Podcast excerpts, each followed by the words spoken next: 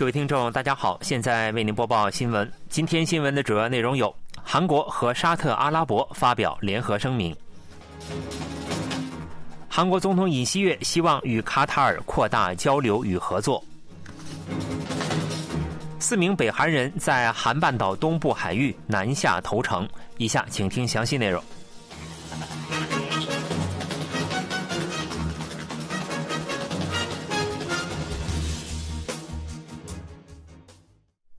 韩国总统尹锡悦与沙特阿拉伯王储兼首相穆罕默德·本·萨勒曼举行首脑会谈，并采纳了联合声明。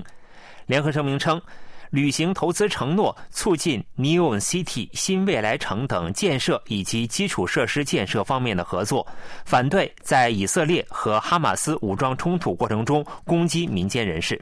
据报道，在时隔四十三年签署的韩沙联合声明中，双方明确表示要加强经济合作，决定扩大氢气和智能城市等领域的投资。沙特阿拉伯王储兼首相本·萨勒曼王表示，将支援履行去年和今年两次峰会中签订的六十万亿韩元规模的投资合同。此外，联合声明还包括了加强在尼永西体新未来城建设和红海开发等沙特正在推进的超大型建设基础设施事业方面的合作。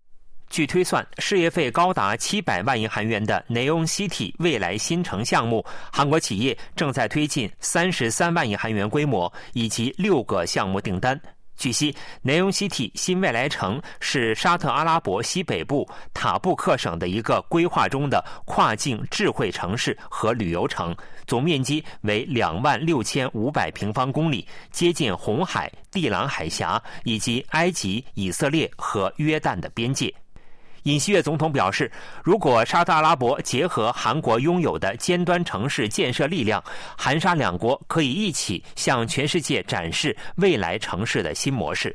韩沙两国发表的联合声明还包括安保和防卫产业的合作。关于以色列和哈马斯之间的军事冲突，两国没有表明支持特定势力，而是就保护平民和人道主义援助达成了协议。韩国对中东局势相关的沙特立场予以了支持。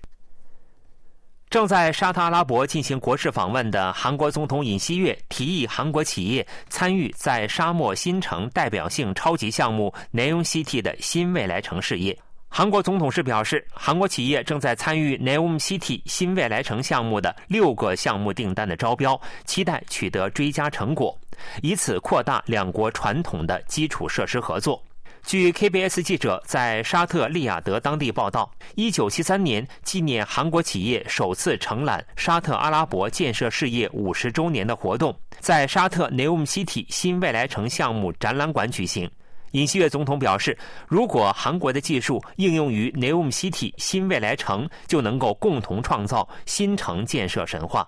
据悉，沙特阿拉伯推进的 Neom City 新未来城计划，包括在沙漠建设大规模新城市以及产业旅游园区。据推算，总事业费达七百万亿韩元，其中韩国企业正在推进隧道和港口等三十三万亿韩元规模的六个项目订单的参与。韩国总统是表示，今年韩国在沙特承揽了八十六亿美元的建设项目。尹锡悦总统二十四日出席被称为“沙漠达沃斯论坛”的未来投资倡议，届时尹锡悦将说明韩国作为中东投资伙伴的魅力，并提出双方合作的未来愿景。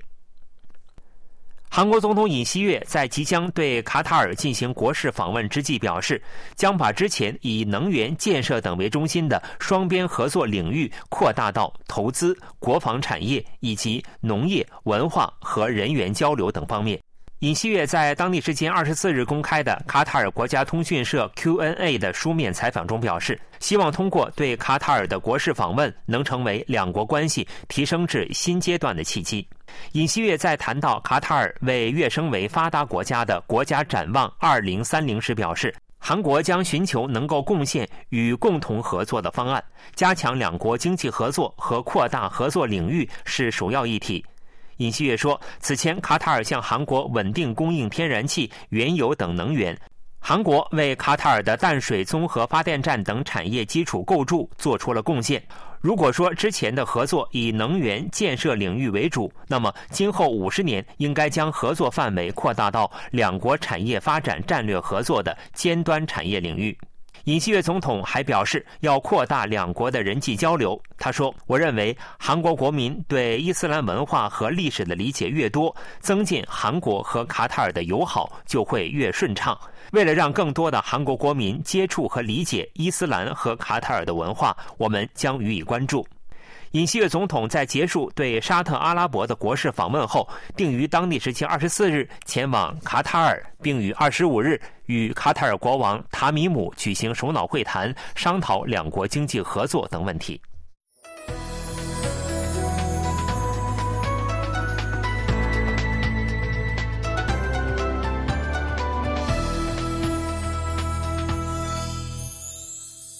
KBS World Radio。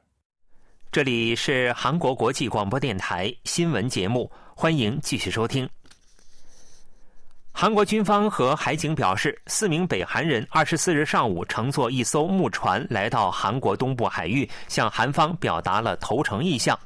据 KBS 采访结果，军方初步判断这四名北韩人是一家人。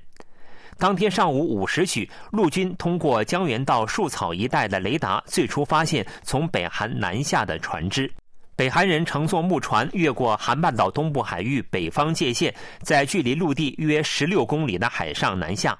陆军立即向海军和联合参谋本部等作战部队汇报，海军舰艇随即驶向相关海域。在海上进行打捞作业的韩国渔船，也在上午七时十分许向渔船安全作业局申报发现可疑船只。作业局接到报警后，立即申报了海警，并与军方进行密切合作。军方和海警在现场确认，该船上有四名北韩居民，他们已向韩方表明了投诚之意。军方表示，四名北韩人中有一名男性和三名女性，初步判断他们是一家人。当时发现，这些北韩人并未携带武器，也未穿军装。军方有关人士表示，他们乘坐的木船为五吨以下，是用于捕鱼的北韩军副业船。KBS 介绍说，政府一位官员表示，将通过联合审问和调查确认他们的身份和所属单位。不过，初步判断他们是一家人。联合参谋本部表示，军方当天凌晨在韩半岛东海北方界限附近海上发现了异常迹象，并采取了相关措施。军方通过热探测器和雷达等发现并追踪海上的小型木船，并与海警合作，在树草以东海域掌握了渔船的动向。KBS 目前正在利用卫星照片报道北韩主要地区的变化情况。被美国白宫指定为北韩和俄罗斯之间武器交易现场的罗金港，则成为关注的焦点。据悉，北韩罗金港尤其忙碌，进入本月以来已捕捉到至少四次以上装载物资的情况。据 KBS 记者报道，离俄罗斯边境较近的北韩罗金港有三个码头，其中两个是中国、俄罗斯租建的码头，中间的码头是北韩专用。本月二十一日，码头开始堆放集装箱。两天后的二十三日，堆满的集装箱被装载到一百二十五米长的大型船舶。本月十九日，同样长度的船舶装载集装箱后，于二十日离开了码头。本月七日和十一日，大型船舶停靠在该码头，在装载集装箱后便驶离。此前，美国白宫表示，北韩最近几周向俄罗斯运送了一千个集装箱分量的武器和弹药。美国把上月七日和八日的罗金港卫星照片作为证据予以曝光。但是，进入本月以来，至少捕捉到了四次以上装载集装箱的情况。虽然不能断定全部都是武器交易，但是随着美国白宫指定的地方不断捕捉到活跃的动向，人们的忧虑正在增加。统一研究院高级研究委员洪民说在北韩与俄罗斯首脑会谈之前北韩国务委员长金正恩已经两次访问军需工厂最终确认了大量生产体系。从那时开始北韩持续向俄罗斯提供武器。最近连接北韩和俄罗斯的铁路上货物用客车也在剧增而北韩和俄罗斯就武器交易疑惑予以否认称这只是美国的主张。新闻播送完了是由于海峰为您播报的感谢各位收听。